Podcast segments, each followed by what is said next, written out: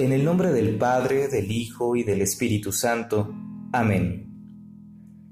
Ven Espíritu Santo, llena los corazones de tus fieles, y enciende en ellos el fuego de tu amor.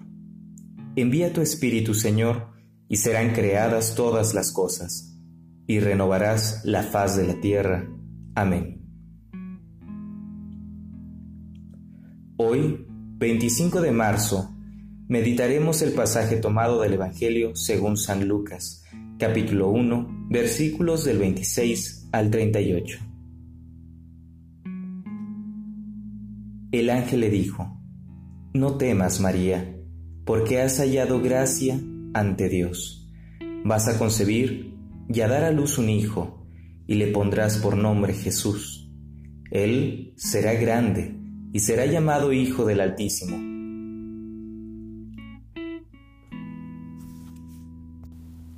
La Virgen María es el modelo de disponibilidad. Es ejemplo para todos los cristianos de una disponibilidad profunda para sumarse al proyecto de Dios.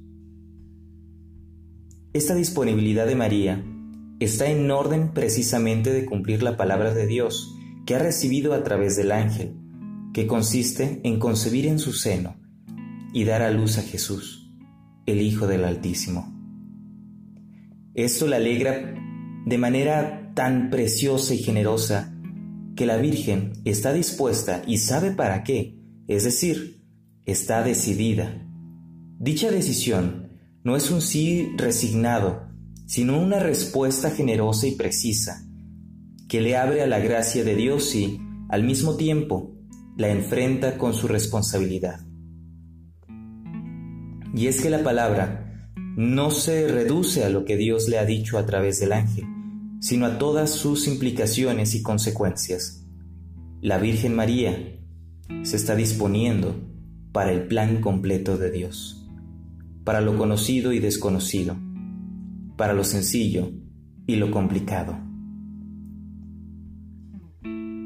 ¿Qué tendríamos que hacer para disponernos a cumplir la voluntad de Dios a ejemplo de la Virgen María?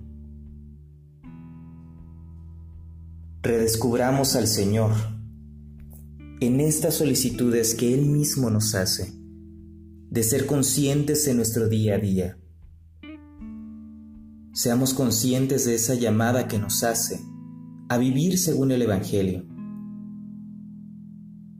Preguntémonos si estamos dispuestos a darles ese sí a nuestros hermanos, a darles el sí a aquellos que sufren,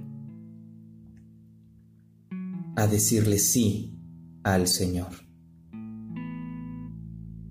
Soy Jacel Ramírez, estudiante del Seminario de Tlanepantla, Nuestra Señora de los Remedios, de la etapa de discernimiento vocacional.